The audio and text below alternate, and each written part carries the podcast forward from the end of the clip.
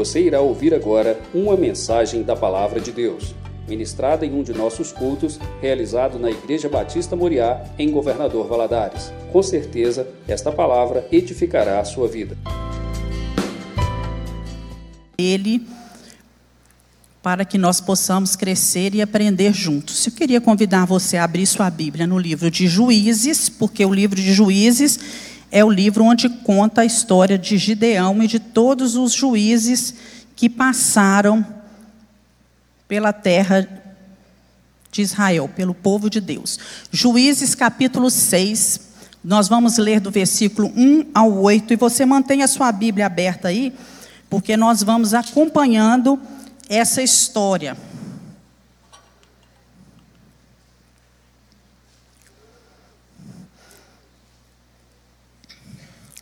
Porém, os filhos de Israel fizeram o que parecia mal aos olhos do Senhor, e o Senhor os deu na mão dos midianitas por sete anos.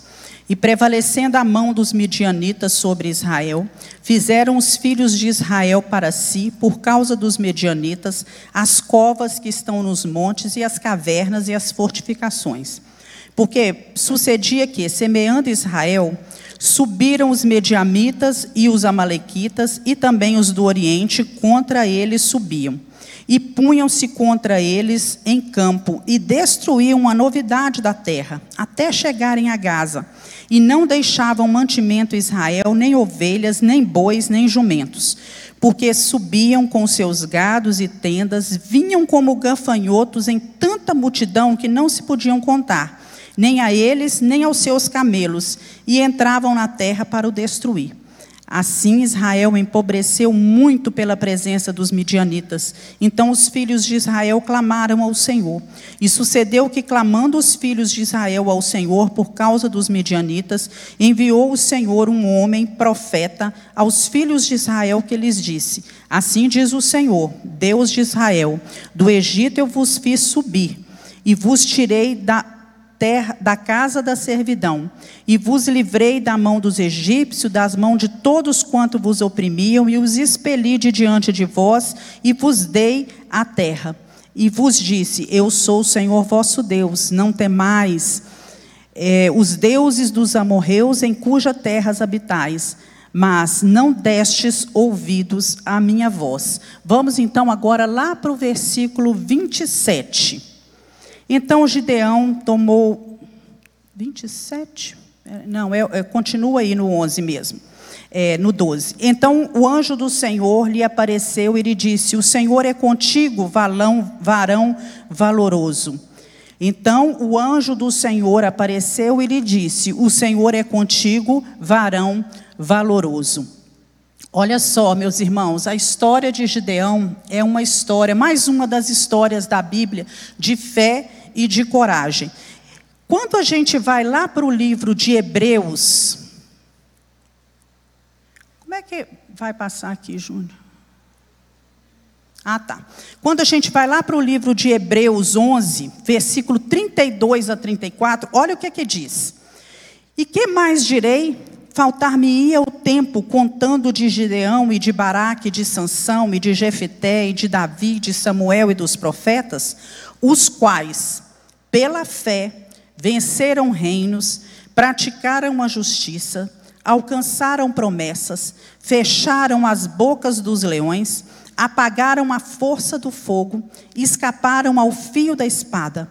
Da fraqueza tiraram forças, na batalha se esforçaram, puseram em fuga os exércitos dos estranhos. Quando a gente lê esse texto, que fala sobre alguns desses homens, que são chamados de heróis da fé, lá no livro de Hebreus, capítulo 11, nós podemos aprender que esses homens foram homens que praticaram a justiça, e isso nós devemos seguir, e principalmente eu gosto de, de lembrar disso que eu coloquei aqui, é bem realçado. Eles tiraram forças da fraqueza. Nos momentos das nossas fraquezas, nos momentos em que estamos mais abatidos, em que estamos destruídos, às vezes emocionalmente, fisicamente, com a mente cansada, nós vamos tirar força da nossa fraqueza. A Bíblia diz que se te mostrares frouxo no dia da angústia, a tua força vai ser o quê? Pequena. Então, nos momentos de fraqueza, nós precisamos buscar força. E na batalha, o que é que nós temos que, nos faz... temos que fazer? Nos esforçar, como esses homens. E Gideão foi um desses homens, né, que fez tudo isso aí. Nós aprendemos também é, sobre o período de juízes. O que, que foi esse período na Bíblia que é chamado de período dos juízes? Esse período começa logo depois que Josué morre. É, foi um período entre 300, 350 anos. E esse período é um período em que o regime era teocrático. O que, que quer dizer isso? Deus era o rei. Deus é quem comandava, quem dava todas as ordens para o povo. Lá em 1 Samuel 8, 7, quando o povo se cansa desse regime teocrático, onde que Deus que dá as diretrizes, Deus que fala, Deus que dá as ordens, que acompanha, e tudo, eles começam a buscar e pedir um rei. Então, o que, que acontece? Lá em 1 Samuel 8, 7, o Senhor disse a Samuel: Ouve a voz do povo em tudo quanto te dizem, porque eles não têm rejeitado a ti, Samuel, mas a mim têm rejeitado para eu não reinar sobre Israel. Querendo dizer que quem era o rei era o Senhor, mas agora o povo rejeitava o rei, que era Deus, e pedia um outro rei para eles. Essa geração que viveu no período de Josué, Moisés tirou o povo do Egito, caminhou com o povo, né, 40 anos. Moisés morre à entrada da terra de Canaã. Deus dá a ele a oportunidade de subir ao monte, contemplar a terra, mas ele não entra. E havia uma geração toda que entrou com Josué, e ali naquele período, né, foi dividida a terra em 12 tribos, e o povo lutava quanto, contra as pessoas que habitavam na terra para possuir o seu pedaço de terra. Então, à medida que cada tribo foi adquirindo o seu pedaço de terra, eles começaram a se envolver em cultivar a terra, em cuidar das suas coisas. Eles se tornaram totalmente egocêntricos, voltados para si mesmos. E eles viviam entre povos idólatras. Aqueles que habitavam na terra eram serviam a outros deuses. Então eles começaram a pegar os costumes daqueles povos da terra e não expulsaram todas as pessoas que estavam lá. Casaram-se com mulheres daquela terra, não é? Com homens daquela terra e contaminar e se contaminaram com as abominações. Queria que você fosse lá em Juízes agora, volta as páginas aí um pouquinho para você ver Juízes capítulo 2 do versículo 10 ao 13, diz assim: deixa bem claro isso aí para gente. E foi também congregada toda aquela geração aos seus pais. Quer dizer, morreram. Toda aquela geração que estava com Josué e com Moisés morreu, foi levada para os seus pais. E outra geração após dele se levantou, que não conhecia o Senhor, nem tampouco a obra que fizera a Israel. Então fizeram os filhos de Israel que parecia mal aos olhos do Senhor e serviram aos Balaíns. E deixaram ao Senhor Deus de seus pais, que os tirara da terra do Egito, e foram-se após outros deuses, dentre os deuses das gentes que havia ao redor deles, e encurvaram-se a eles e provocaram a ira do Senhor. Então nós vemos aí que as pessoas abandonaram a Deus e começaram a estabelecer os seus próprios valores, os seus próprios padrões de conduta.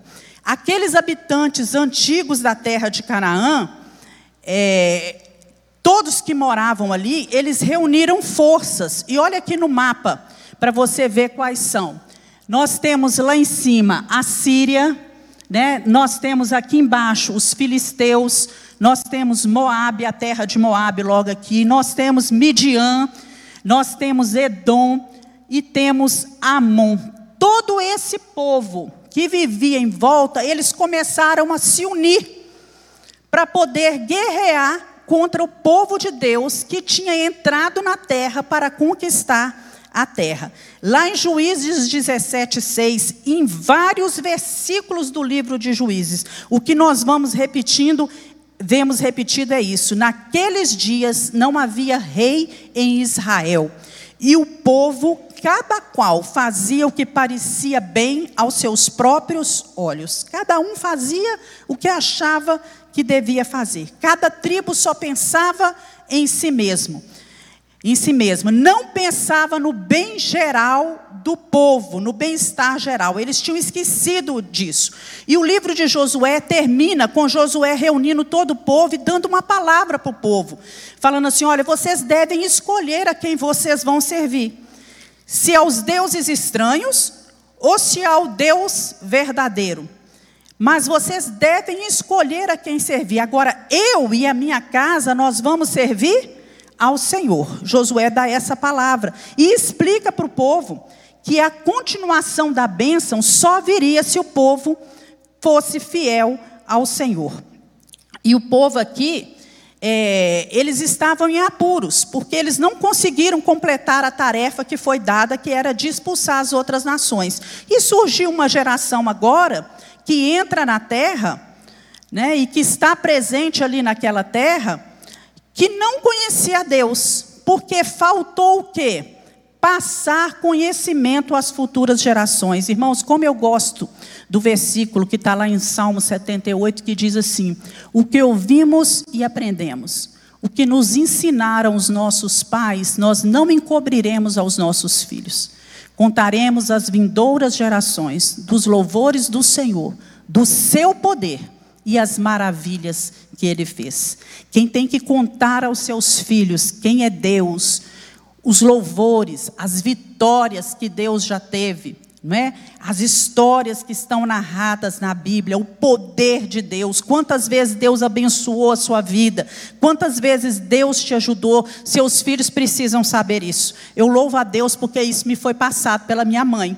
Né? Minha mãe sempre é, contava as histórias para a gente, fazia culto doméstico, ensinava a Bíblia para a gente, colocava a gente para orar, ensinava a gente a orar, e vivia uma vida de fé né, e de coragem, dependendo do Senhor o tempo todo. E com isso, a gente viu Deus trazendo respostas às orações, via o poder de Deus né, agindo, e a gente aprendeu com isso, que a oração era que ia trazer aquilo que fosse de melhor às nossas vidas. Eu lembro que quando eu tinha oito anos, é, tinha acontecido um acidente com meu pai, e eu era a filha mais velha, fiquei em casa. É, minha mãe foi para Belo Horizonte, ficava 15 dias com o papai lá em Belo Horizonte e 15 dias com a gente aqui. E a situação financeira era muito difícil. E teve um dia que eu estava com muita vontade de chupar bala.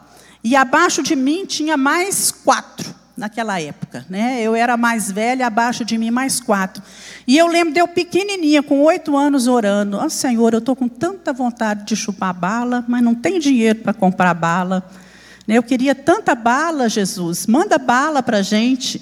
Irmãos, quando foi no outro dia, uma, uma senhora muito amiga da, da minha mãe, eh, que era naquela época minha madrinha, né? Ela chegou lá em casa com um saco de bala, daquela melhor bala que tem, que hoje até, de, até hoje eu olho os meus olhos se enchem, que é aquela balinha toff de caramelo, toda coberta com, com chocolate, o papelzinho dourado.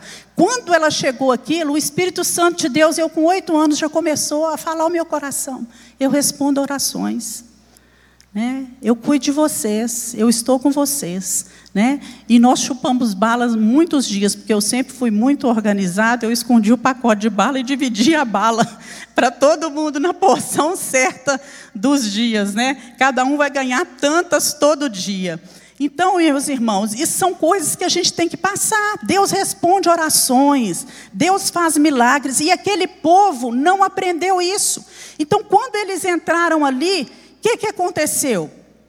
Eles não conheciam as histórias, eles não conheciam o poder de Deus, né? eles não sabiam da grandeza de Deus. Aqueles que sabiam, a força era fraca, era pequena. E nós podemos ver que Deus começou a levantar então na história de Israel é, homens, alguns homens que foram juízes. E quem eram os juízes? Os juízes, eles não eram funcionários judiciais, funcionários ali que presidiam os tribunais, mas eles eram homens que agiam com autoridade espiritual. Deus dava autoridade naquele momento em que eles estavam ali governando e presidindo ali aquele povo. Eles eram agentes de Deus, foram libertadores. É isso que está escrito lá em Juízes capítulo 3. Eles eram dirigidos pelo Espírito Santo de Deus, cada um à sua maneira, com as suas qualidades. Não é? E Deus levantou esses homens para livrar Israel da opressão do inimigo que vinha de fora e se unia para guerrear contra o povo. Muitas vezes nós não entendemos os métodos que Deus usa, os caminhos de Deus parecem não ter sentido para nós, não é? Por exemplo, Deus escolheu Davi. Davi era um jovenzinho que, se você fosse olhar, sem experiência, não é? E com uma pedra, Davi foi escolhido para poder livrar o povo das mãos dos, dos, do inimigo, o gigante Golias. Paulo, quem era Paulo? O perseguidor, o maior perseguidor dos cristãos de todos os tempos, o mais poderoso dos pecadores, porque ele mesmo fala para a gente, lá em Efésios 3,8: A mim, o mínimo, o menor de todos os santos, me foi dada a graça de anunciar os gentios as riquezas inescrutáveis de Cristo. Mas Deus chama Paulo e Deus usa Paulo, Deus capacita Paulo, e agora Deus chama Gideão. Tanto é que quando Deus chama Gideão, era uma coisa improvável. Gideão era um daqueles improváveis. Volta aí no capítulo 6, no versículo 15. Olha o que é que Gideão, no 14, Deus fala. Então o Senhor olhou para ele e disse: Vai nesta tua força e livrarás a Israel das mãos do medianita. Porventura não te enviei eu? E ele lhe disse: Ah, Senhor meu, como que eu vou livrar Israel? Eis que o meu milheiro é o mais pobre em Manassés, quer dizer, a minha, minha tribo, os nossos recursos é o mais pobre, e eu o menor na casa do meu pai. Olha, olha como Gideão se sentia, o menor da tribo, né? Que era a menor, que era a mais pobre. Então Gideão não se sentia preparado para aquilo. O nome de Gideão significa aquele que é lenhador, que trabalha com lenha. E ele também é chamado na Bíblia de Jerubaal. O que, que quer dizer Jerubaal? Deixe Baal lutar contra ele. Porque em determinado momento na história, nós vamos ver que Gideão vai derrubar os altares de Baal e o pai dele fala assim: não, né? Jerubal, deixe que o próprio Baal lute contra ele. Né? Então ele era também chamado de, Gideão, de Jerubal. Como que era a família dele? Era uma família de camponeses, de gente que cuidava da terra. Ele morava numa aldeia que se chamava Ofra, era filho de Joás, da tribo de Manassés. E aqui a história nos conta que já faziam sete anos que os midianitas estavam atacando o povo de Deus, que eles vinham contra o povo de Deus todos os anos. Depois que o povo preparava a terra, semeava, regava, cuidava, matava as pragas, que estava na hora que eles tinham feito a colheita, os medianitas se uniam, né, com outros povos e eles vinham e tomavam, levavam todo o alimento. Imagina a frustração. Você, durante meses, está ali preparando o seu alimento. Na hora que está tudo pronto para você servir a sua família, vem o inimigo e toma tudo e leva tudo. Né? Então, Gideão estava ali naquele momento, é, se escondendo. Né? A Bíblia diz, nós lemos aí, que o povo já tinha abandonado as suas casas e já tinham ido para rochas, para cavernas. É muito comum naquela região, e quem visita lá já teve oportunidade de ver isso, é, grotas, né, buracos dentro das, das rochas em que o povo se escondia.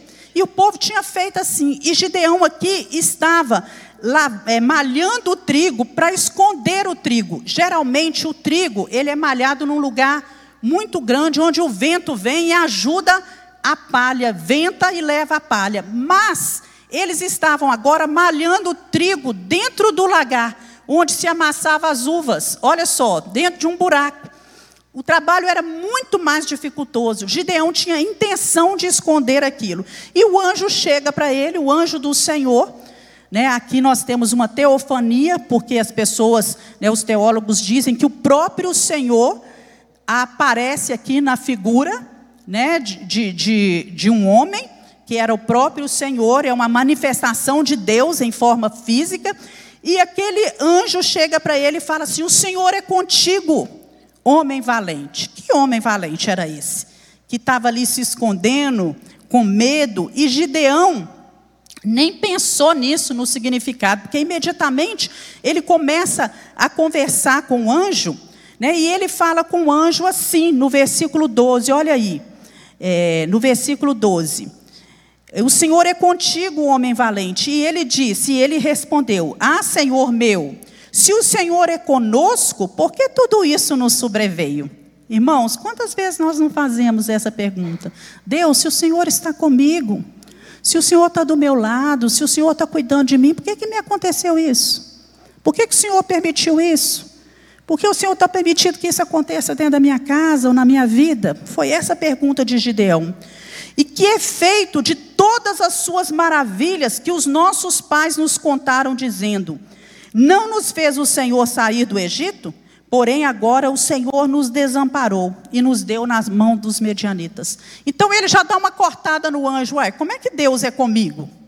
Como é que o Senhor está conosco? O Senhor está permitindo tudo isso acontecer. Ele entra aí numa conversa, num debate com o anjo, né? E Deus desafia Gideão a resolver aquele problema. Olha, está acontecendo isso realmente. Os midianitas estão atacando. Mas você deve ir se levantar com a sua força, porque eu sou com você. E ele se sentiu tão incapaz que ele, na hora, ele fala assim: Ah, como que eu, o menor de todos, de uma tribo pequena, da menor família que tem aí, povo tão insignificante, ele não acreditava nele mesmo. E Deus ia tornar Gideão um líder corajoso. Louvado seja Deus. É assim que Deus faz. Não é? A verdadeira força do servo de Deus, a sua verdadeira força, não vem de você. Vem de quem? Vem de Deus. Vem de Deus, né? Ninguém é forte o bastante para resolver os seus próprios problemas sozinhos, sozinho, especialmente quando nós falamos sobre o problema principal do homem, que é o pecado. Nós não conseguimos resolver esse problema sozinho. Nós dependemos de Deus, da graça de Deus, do amor, da misericórdia do Senhor para resolver isso. Então, os homens valentes são aqueles que confiam realmente no Senhor. E indo aí para frente, nós vamos ver aí o chamado de Gideão, né? Gideão, é um daqueles muitos que Deus chama, daqueles ocupados que Deus chama. Deus não chama pessoas desocupadas, que vivem ociosas, sem fazer nada. Deus gosta de gente que trabalha, de gente que se mantém ocupado. Esse, esse tipo de pessoa sempre está na mira de Deus. Nós vemos isso acontecendo com Pedro, quando ele é chamado, o que é que Pedro estava fazendo? Estava pescando. Mateus, o que estava fazendo? Trabalhando lá na coletoria. Não é? Amós estava lá no campo trabalhando, cuidando das suas ovelhas, ele era um fazendeiro. E assim muitos outros na Bíblia estavam todos eles trabalhando, e com Gideão não foi diferente. Ele estava ocupado quando Deus o chamou. Já haviam se passado 40 anos desde o juiz que veio diante dele, que na verdade foi uma juíza, a juíza Débora. E passaram-se 40 anos e o povo voltou, porque o ciclo era o mesmo. Né? Eu até coloquei aqui no primeiro slide o ciclo do povo. Olha aqui, irmãos, o povo vivia assim: rebelião, vinha a opressão, os inimigos se levantavam, o povo se arrependia, chorava, orava, buscava a Deus, Deus ouvia do céu, levantava um libertador e trazia o livramento. Assim que esse juiz deixava aquele, né, aquele período da história e tudo, começava tudo de novo. Esse ciclo foram sete ciclos na história de Israel, o povo fazendo aquilo que parecia mal diante dos olhos do Senhor. Então nós vemos aí os medianitas atacando e que era necessário uma ação urgente, alguém precisava fazer alguma coisa. E o chamado de Deus foi para Gideão. Deus chama Gideão e a ordem de Deus, o chamado de Deus não é para ser discutido, mas é para ser cumprido.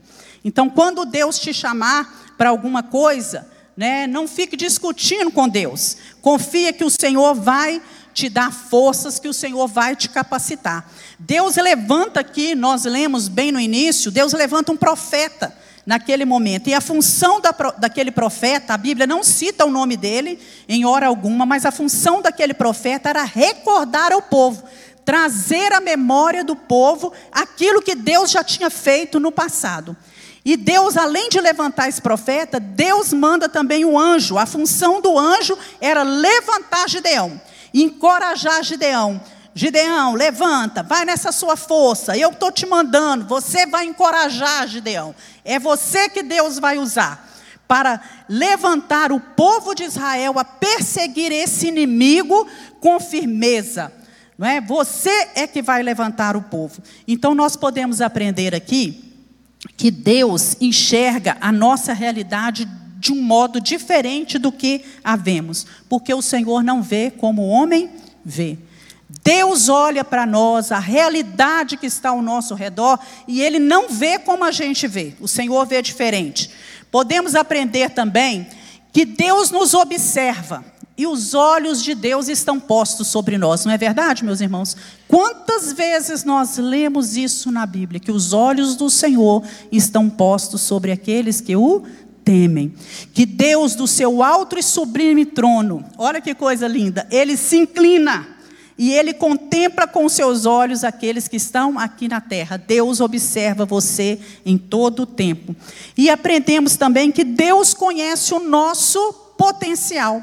Mesmo que às vezes a gente olhe e, e não veja nada, e, e, tenha essa sensação que Gideão teve. Nós não, eu não posso nada, eu não sou nada, eu sou pequeno demais. Mas Deus, é, quando Ele nos escolhe, Ele tem motivos para fazer. Quando ninguém mais tem motivo, às vezes a gente olha para uma pessoa e fala: não, improvável que, que aconteça isso, que esse seja usado por Deus. Mas Deus olha e vê probabilidades nele, Deus vê dons, Deus vê talentos naquela pessoa. Louvado seja o Senhor por isso. Partindo aí pela história, nós vamos ver que Gideão destrói o altar de Baal. Que, que acontecia naquela época? A principal divindade era Baal. Baal era uma divindade fenícia, ele era o deus da fertilidade, o deus da chuva, o deus do sol, ele era filho do deus Dagum. E sempre havia uma tentação para o povo, por parte do povo de Israel, de se envolver com outros deuses. E quando eles se envolviam com outros deuses, esse relacionamento idólatra, ele era uma obstrução, ele obstruía totalmente a, a a, a, chance, né, a oportunidade de Deus é, ter comunhão com o povo. A Bíblia diz que os nossos pecados fazem separação entre nós e o nosso Deus. E a idolatria é um pecado que precisa ser retirado do nosso meio. Deus não se agrada da idolatria. Ele mesmo diz que ele é o único Deus, só ele deve ser adorado. E esse povo estava servindo ao Deus Baal. Então Deus fala que havia necessidade de desobstruir o canal da bênção. O canal da bênção passava por servir somente a Deus. Né? Deus se propôs a abençoar, a libertar Israel, mas ele ordenou que primeiro fosse posta em ordem né, a casa do próprio Gideão, do próprio líder. Porque na casa dos pais de, do pai de Gideão havia uma romaria para servir ao deus Baal.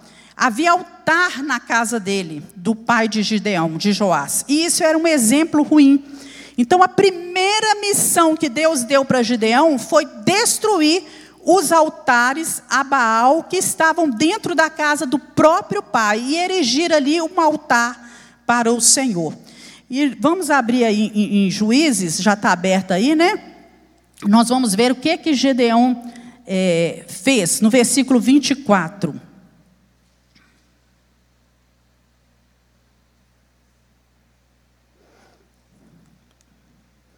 Isso mesmo, 24. Então Gideão edificou ali um altar ao Senhor e lhe chamou: Senhor é paz. E ainda até o dia de hoje está em Ofra dos Abiesritas. E aconteceu naquela mesma noite que o Senhor lhe disse: Toma o boi de teu pai, a saber. Não, peraí.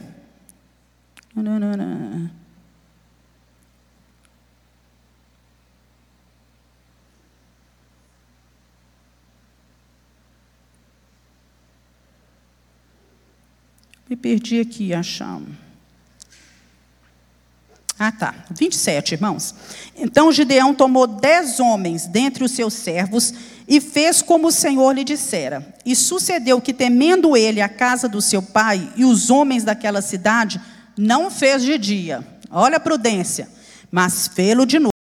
Levantando-se, pois, os homens daquela cidade de madrugada, eis que estava o altar de Baal derribado, e o bosque que estava ao pé dele cortado, e o segundo boi foi oferecido no altar de novo edificado. E uns, do, e uns aos outros diziam: Quem fez esta coisa? E esquadrinhando e inquirindo, disseram: Gideão, o filho de Joás, fez esta coisa. Então os homens daquela cidade disseram: Tira para fora o teu filho para que morra pois destruiu o altar de Baal, cortou o bosque que estava ao pé dele. Porém, Joás disse a todos os que se puseram contra ele: Contendereis vós por Baal? Livrá-lo-eis vós? Qualquer que por ele contender, ainda esta manhã será morto. Se é Deus, quer dizer, se Baal é Deus, que por si mesmo contenda, porque derribaram o seu altar. Então foi isso que aconteceu. Né? Gideão foi muito prudente. Quando Deus dá a ordem a ele de pôr a casa em ordem, ele vai lá na casa do pai dele, chama mais dez homens para ajudá-lo, e eles destroem de noite, para não casar. Imagina o tumulto, os dez lá na frente de todo mundo, né? E eles fazem isso à noite, e quando eles acordam de manhã, eles começaram a ver, a pesquisar quem tinha feito aquilo e chegaram à conclusão que tinha sido Gideão. E Gideão edificou ali naquele mesmo lugar um altar ao Senhor. E quando o pai de Gideão ouve aquela confusão toda e o povo pedindo para mandar Gideão para fora, ele fala assim: não, que Baal defenda a si mesmo, não foi os altares dele, ele não é Deus que ele defenda a si mesmo. E nós, nós ficamos, eu fiquei imaginando aqui, parece que Joás, o filho, o, o pai de Gideão, foi o segundo convertido nessa história aí, né? Porque ele não se importou do filho ter destruído e ainda defende o filho, falando que aquele Deus realmente não tinha poder para fazer nada. E a nossa missão, como a missão de Gideão, começa onde? Na nossa própria casa. Tanto lá no Velho Testamento como no Novo Testamento, Deus destaca as nossas responsabilidades em relação à nossa família. Os filhos devem obedecer aos pais. Os pais devem honrar os filhos. Marido e esposa devem amar uns aos outros. Marido deve se doar pela vida da esposa. A esposa deve ser submissa ao seu marido. Os pais têm que criar os filhos na doutrina, na admoestação do Senhor. Então, um dos alvos do servo de Deus é influenciar a sua família para servir ao Senhor. Essa é sua missão como pai, é sua missão como mãe, é missão nossa que Deus nos deu. E nós precisamos destruir esses canais que impedem a bênção de Deus de fluir dentro da nossa casa. Então, nós vemos casais que não se respeitam, casais que não se conversam. É, tudo isso fecha as portas ao agir de Deus dentro do lar. Cônjuges que idolatram amigos é, o trabalho, tudo é mais importante, cônjuges que não abrem os olhos e não percebem que eles estão envolvidos na igreja, mas também estão envolvidos com os costumes do mundo e levam uma vida de duplicidade, é um dentro da igreja, é um lá fora, isso obstrui, impede o agir de Deus, a bênção de Deus dentro, dessa, dentro da sua casa. Então, quando você é chamado pelo Senhor, você precisa pedir direção a Deus, revelação de Deus, humildade, estratégias que vêm da parte do Senhor para derrubar aquilo que é empecilho ao agir de Deus. Né? É, a partir do momento que nós convidamos Jesus para ser o Senhor, o dono do nosso coração, a Bíblia diz que é vida nova. As coisas velhas têm que ficar para trás. É um viver novo. Costumes do mundo devem ficar para trás. Então, quando nós decidimos erigir um altar para Deus, nós temos que assumir o compromisso de derrubar todos os outros altares de deuses que não são deuses. E muitas vezes o Deus que está dentro da nossa casa é o poder, é o sexo, é o dinheiro. Às vezes a própria família se tornou um Deus, o trabalho se tornou um Deus. E nós precisamos aprender a colocar Deus no primeiro lugar, né? as prioridades certas. Deus então dá prova a Gideão da sua presença. Deus prepara Gideão. Então, o que é que Deus fala? Lá no, vers... no capítulo 6, do versículo 16. Olha só, ao 21. E o Senhor lhe disse: Porquanto eu hei de ser contigo, tu ferirás aos midianitas como se fossem um só homem. E ele lhe disse: Se agora tem achado graça aos teus olhos, dá-me um sinal de que tu comigo falas. Rogo-te que daqui não te apartes, quer dizer, fica aqui, até que eu venha e traga o meu presente e o ponha perante ti. E disse o anjo: Eu esperarei até que voltes. E entrou Gideão e preparou um cabrito e bolos asmos de uma efa de farinha. A carne pôs num açafate e o caldo pôs numa panela. E trouxe-lhe até debaixo do carvalho e lhe apresentou. Porém o anjo lhe disse: Toma a carne e os bolos e põe-nos sobre a penha e verte o caldo. E assim o fez. E o anjo do Senhor estendeu a ponta do cajado que está na sua mão, tocou a carne e os bolos asmos. Então subiu fogo da pedra e consumiu a carne e os bolos asmos, e o anjo do Senhor desapareceu aos seus olhos. Deus prova para Gideão. Gideão fala com o anjo assim: Você fica aqui que eu vou ali preparar uma refeição. Quando ele volta, o anjo não quis comer a refeição. O anjo fala com ele: põe a refeição sobre a penha, sobre a pedra, né, sobre o altar. E quando ele põe ali aquela refeição sobre o altar, o anjo toca e fogo saiu da pedra e consumiu toda aquela refeição. O anjo mostrando para ele que ele era realmente poderoso, que ele tinha poder e que ele estava ali recebendo aquele é, sacrifício, aquele né, compromisso de Gideão. E Gideão também pede prova a Deus depois. Né? Antes da segunda missão dele, Gideão pede prova e fala, fala com ele: Olha, eu vou colocar o novelo de lã, e vai acontecer que se tudo em volta estiver seco e só a lã estiver molhada, aí eu vou saber que o Senhor está comigo. Mas aí quando ele vê só a lã molhada, ele pensa, né? Pode ser que secou tudo em volta da terra e a lã absorveu e ficou molhada.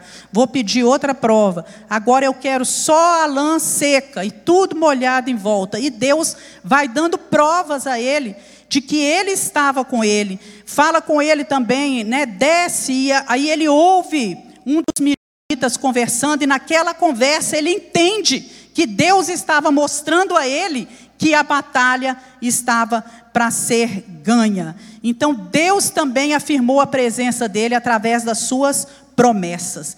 E a maior bênção que um homem pode ter, nós cantamos aqui, é estar na presença de Deus, é ter a presença de Deus consigo.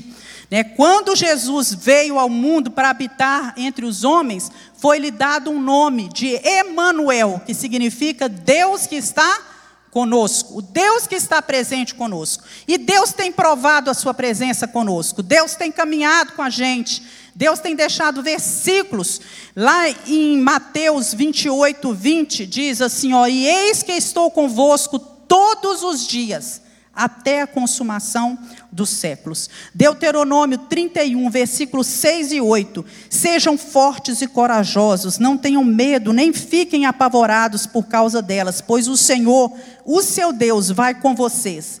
Nunca os deixará, nunca os abandonará. No versículo 8 diz, de Deuteronômio 31, o Senhor, pois, é aquele que vai adiante de ti, ele vai contigo, não te deixará, não te desamparará não temas nem te espantes. Você pode dizer glória a Deus? O Senhor é conosco. Né? Isaías 41 diz: Por isso não tema, pois eu estou com você. Não tenha medo, eu sou o seu Deus. Eu o fortalecerei e eu o ajudarei. Eu o segurarei com a minha mão direita vitoriosa. Louvado seja Deus. O Deus que falou, que trouxe promessas a esses homens. Essas promessas, elas se estendem e chegam até a nossa vida, até a nossa geração. São para nós essas promessas. Deus está presente conosco. E diz a palavra que Gideão pega aí o segundo boi, sacrifica esse boi ao Senhor, coloca as partes dele no altar, queima esse holocausto, restaura o culto e a comunhão com Deus daquele povo, e o Espírito Santo veio sobre a vida de Gideão e ele corajosamente reuniu o povo, tocou a trombeta para a batalha. E ele chama o povo para a batalha. E o povo vem, e aí nós vemos a maravilhosa história de Gideão e os 300. O inimigo enchia todo o vale, eram 135 mil homens do exército inimigo. Quando Gideão consegue reunir o povo, ele faz a convocação, 32 mil homens aceitam o convite de Gideão. Mas Deus olha e fala assim: é muito homem. Eu não quero 32 mil homens, para que porventura vocês digam: a minha própria mão me livrou. está lá em Juízes capítulo 7, versículo 2. Deus não quis. E Deus fala com Gideão: fala com quem está com medo, quem está temeroso, quem está receoso de entrar nessa batalha, que volta para casa. 22 mil volta para casa. Ficam só 10. E Deus olha: 10 mil contra 135 ainda é muito para mim. Eu sou um Deus forte e poderoso. Oh, aleluias, né? Olha só, eu sou forte e poderoso. Não precisa de 10 mil homens para guerrear contra o exército. Deus podia fazer aquilo sozinho, não podia, meus irmãos? Mas Deus quis contar com 300. Então o que, que Deus faz? Manda eles irem né, ao riacho que passava ali perto e fala com Gideão para observar. Aqueles que enfiavam uma cara lá igual um cachorro e lambia água, manda para casa, são desatentos, não vão servir. Mas aqueles que pegam a água com as duas mãos e ficam olhando, esses você vai separar. E ele separou 300 homens. Era um para 450. Eu fiz as contas, dividi 135 mil por 300. Um homem para cada 450 homens. Imagina você entrar numa batalha para lutar contra 450 homens, né? Mas aí Deus dá a estratégia. Uma estratégia totalmente. Não tinha nada a ver com, com os termos militares, com, a, com as estratégias militares. Deus manda o povo, aqueles 300 homens, pegar, né, divide eles em três grupos de 100. Os midianitas estavam acampados no vale, em volta tinham algumas montanhas, vocês vão se dividir em volta, nas montanhas em volta. Vocês vão fazer um círculo ao redor dessas montanhas. E vocês vão pegar na mão uma trombeta, um cântaro e uma tocha, né? E vocês vão tocar as trombetas, quebrar o cântaro, né, e balançar a tocha e vão gritar. Imagina lá os inimigos de noite. Naquela época não tinha luz, né, irmãos? O breu era breu. Todo mundo dormindo tranquilo lá. E de repente eles se assustaram, né? E olha, né? Trombetas tocando. E quando eles olham, o que, que eles veem ao redor deles todo? Em todos os lados. tochas acesas. Nós estamos cercados. Eles não sabiam que eram só aqueles homens ali, né? Nós estamos cercados. E de repente faz um grande barulho, os cântaros quebrando. E o povo grita igual um doido. Eles saem correndo. Todo mundo correndo, entra em pânico, e eles não sabiam se o inimigo tinha descido. Não, era muito escuro, eles não sabiam quem era quem, se era midianita, se era povo de Deus, e eles mesmos começam a se matar, lutar uns contra os outros ali no escuro, porque eles tinham acabado de acordar. Imagina você acabando de acordar numa situação dessa, né? Acabando de acordar. Então, assim a batalha foi ganha. Não usando espadas alguma, mas usando o braço forte do Senhor. Aleluias. Deus deu a vitória ao povo naquele dia. E nós aprendemos aqui né, que nós precisamos confiar em Deus acima de qualquer coisa, porque Deus sabe aquilo que faz. Nem todos os que estão ao nosso lado são valentes. É verdade, irmãos? Nem todos que estão ao seu lado são valentes para lutar as suas batalhas junto com você. Alguns vão até minar a sua fé e a sua esperança. Você tem que tomar cuidado com isso. Quem são os seus amigos, aqueles com quem você anda? Porque de repente, em vez de te ajudar, eles vão te atrapalhar. Coloque à prova aqueles que dizem seus, ser seus companheiros. Veja se eles são realmente seus companheiros. Muitas pessoas ao nosso redor não é sinal de sucesso, não é verdade? Só porque tem muita gente não quer dizer que a batalha está ganha, não. Porque às vezes esse povo está despreparado, descompromissado, está com a sua vida em pecado, e o pecado atrapalha o agir e a bênção de Deus. Não se frustre se o que você tem é pouco. Aprecie a qualidade do que está em suas mãos. É, às vezes você pode ficar como Gideão, ah, mas eu sou pequeno, eu sou isso, eu não posso, eu não sei, né, eu não tenho tempo, isso, aquilo. Em nome de Jesus, que nesta manhã você aprenda né, que o pouco que você tem é suficiente para Deus trabalhar na sua vida. Nós lembramos daquela viúva, o que, é que você tem em casa? Ela falou, ah, eu tenho lá uma um pouquinho de farinha, um pouquinho de azeite. Então vai lá, faz o bolo e deixa o resto com Deus, não é? E assim ela fez e ela viu o milagre da multiplicação e o sustento de Deus na sua casa. Não tenha medo de ir adiante, mesmo que a batalha seja grande. Aquele versículo que nós lemos lá no início, lá do livro de Hebreus, né? Não tenha medo. Nas batalhas se esforçaram, se esforça na batalha. Não tenha medo, tira força da sua fraqueza, né? Busca força no Senhor e Deus vai te dar a vitória. E para terminar, né, nós vemos que bons homens também erram. Gideão errou depois disso tudo, né? E a vitória ali, naquele momento, foi brilhante, o povo ficou eufórico. Você imagina o povo vendo aquilo acontecer sem eles nem terem que se mover. Então o povo convida Gideão, olha só, na época de Gideão, porque foram entre 12 a 15 juízes, Gideão foi o quinto, ainda passou mais vários juízes depois dele, né? E o povo convida Gideão para ser rei. Olha, Gideão, nós queremos que você seja o nosso rei. Isso já estava no coração do povo, ó. Não foi só no período depois dos juízes. Mas Gideão fala: não, ele não aceita o convite. Deus me chamou para libertar vocês, não para reinar.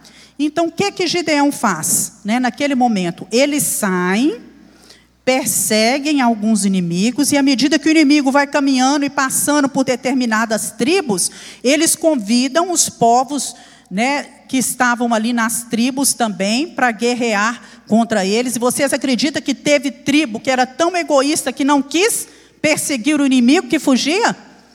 E Gideão fala com eles: Ó, oh, nós vamos continuar perseguindo, depois nós vamos voltar para a gente acertar contas.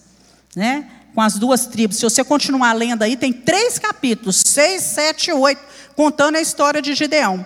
Duas das tribos rejeitaram perseguir o inimigo. Não quiseram ajudar o povo de Deus. Não é? E Gideão depois volta e, e, e tem uma, uma, batalha aí com eles, né? se vinga deles, acerta as, as contas com eles. Mas depois que tudo se acalma, Gideão resolve fazer um memorial. Ele fala assim: Olha, eu vou fazer um memorial, vamos fazer assim. É todo o ouro, né? É, que vocês despojaram dos midianitas, vocês vão trazer esse ouro. E o povo traz, diz a Bíblia, 1.700 ciclos de ouro, era muito ouro. E o que, que Gideão faz? Ele manda fazer uma estola sacerdotal. A estola era aquela parte do peito do sacerdote, uma, uma, uma estola de ouro. E ele coloca essa estola na praça da cidade de Ofra. E como memorial, a intenção dele era boa. Era boa a intenção de Gideão, que todos os outros é, é, é, pessoas que viessem, né, os jovens, as crianças, todo mundo vai olhar para esse memorial e vai lembrar da batalha que Deus deu ao povo de Israel, dessa espetacular vitória que Deus deu sobre os medianitas. Até aí, ele não havia consultado a Deus. Ele, ele havia consultado a Deus em tudo que ia fazer. Mas nesse negócio da estola, ele não pergunta nada para Deus. Ele vai lá cheio de boas intenções, coitado. Né? Mas quando a gente faz as coisas por nós mesmos, sem consultar a Deus, sem pedir a direção de Deus, está sujeito às coisas não dá certo. Deus precisa estar presente em tudo né? E esse povo, que já era um povo tendente à idolatria, o que, que eles fizeram? O óbvio. Transformaram aquele instrumento, que era para ser simplesmente uma lembrança, num objeto de adoração. Né? E foi isso que aconteceu. É, com certeza, eu, eu imagino né, que Gideão não esperava que isso fosse servir de laço tanto para ele como para o povo, para a sua família e para o povo de Israel. É, o povo transforma essa estola num objeto de idolatria, e isso traz tristeza para Gideão, né, uma vez que ele mesmo constrói aquilo que foi laço para ele e para a sua própria casa. Então nós precisamos aprender com esse erro de Gideão também. O que eu gosto na Bíblia é isso, que a Bíblia não esconde nada, né? A Bíblia fala das vitórias, mas também fala das derrotas, dos erros, mas também fala dos acertos. É tudo muito claro para nós. Às vezes, bons homens, homens que nos ajudam muitas vezes a sair dessa confusão religiosa, como Gideão ajudou os israelitas a sair das idolatrias. Esses homens podem errar. Eles às vezes nos ajudam em muitos sentidos. Nos mostram como respeitar a palavra de Deus, como viver debaixo da orientação de Deus, escrevem bons livros, dão boas palavras, está lá gravado na internet, boas palavras, não é? Mas eles são homens e estão sujeitos a tropeçar e a conduzir outros de volta ao caminho da confusão religiosa. E nós temos visto isso acontecer muito no nosso tempo.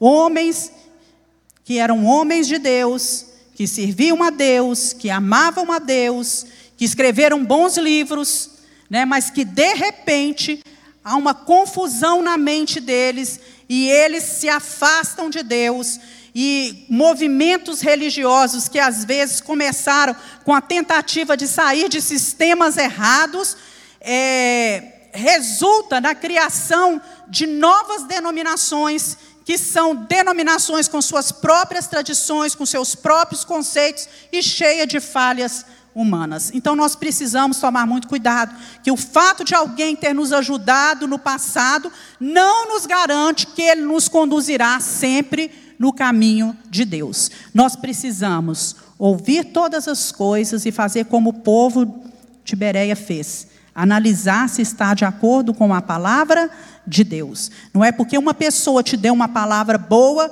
foi importante na sua vida diante, diante de, um, de um, um momento especial da sua vida, que ela, aquilo ali serve para ela ser eternamente, para sempre, né, um líder ser um líder espiritual ou alguém que vai te influenciar. Né? Então nós precisamos tomar cuidado também com isso. E nós vemos claro aqui que Gideão não foi somente um homem valente e corajoso, mas ele foi um homem de fé extraordinária, tanto que ele é colocado na galeria dos heróis da fé. Foi um homem submisso, obediente, que ouviu a voz do Senhor.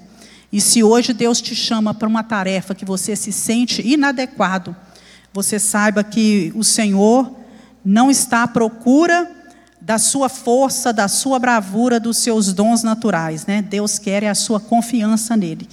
E aquilo que você tem, ainda que você ache que é pouco, Deus vai usar, Deus vai transformar, Deus vai capacitar, porque o poder de Deus, ele se aperfeiçoa na nossa fraqueza. Assim diz a palavra do Senhor.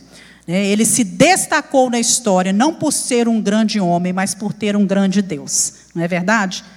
Ele tinha um grande Deus que guerreou a batalha por ele, que deu a ele as estratégias, que orientou ele em tudo, que falou com ele. No momento que ele deixou de questionar a Deus, de perguntar a Deus a vontade do Senhor, ele errou. Então Deus é capaz de transformar os fracos, os tímidos, os abatidos e trazer grandes vitórias para cada um de nós. Amém? Que o Senhor faça assim na sua vida. Vamos nos colocar de pé. Eu quero convidar você a orar nessa manhã e apresentar a sua vida nas mãos do Senhor. Falar com Deus, Deus me capacita. O fato é que Deus tem um chamado para cada um de nós. Deus tem uma obra para realizar nas nossas mãos. Nós podemos ajudar aqueles que estão ao nosso redor. Nós podemos acrescentar a casa do Senhor. Nós temos todos nós uma missão: proclamar o evangelho da salvação em Cristo Jesus. Que Deus te abençoe grandemente.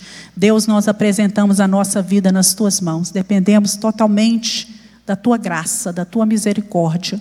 E nós pedimos ao Senhor que cuide de nós, que nos fortaleça. Não queremos ir na nossa própria força, mas na força do Senhor. Que o teu braço forte esteja conosco, que a direção do Senhor, o falar de Deus, seja ouvido por cada um de nós desimpede, desobstrui os nossos ouvidos, desobstrui, Senhor, os canais da bênção, aquilo que é empecilho. Deus abençoa a nossa casa. Tira tudo que é impedimento dentro do nosso lar, nos dá discernimento, Deus, nos dá maturidade, que possamos olhar e ter sensibilidade espiritual para sentir aquilo que tem impedido o agir e o fluir de Deus dentro da nossa casa. Senhor, nós nos comprometemos com o Senhor em te amar, em te servir, em te adorar. Nós falamos como salmista que cantaremos louvores ao Senhor durante a nossa vida, cantaremos louvores ao Senhor enquanto a gente viver. E nós queremos nesta manhã entregar o nosso coração, os nossos sonhos, os nossos projetos, as nossas necessidades, as nossas debilidades, as nossas falhas nas tuas mãos e pedir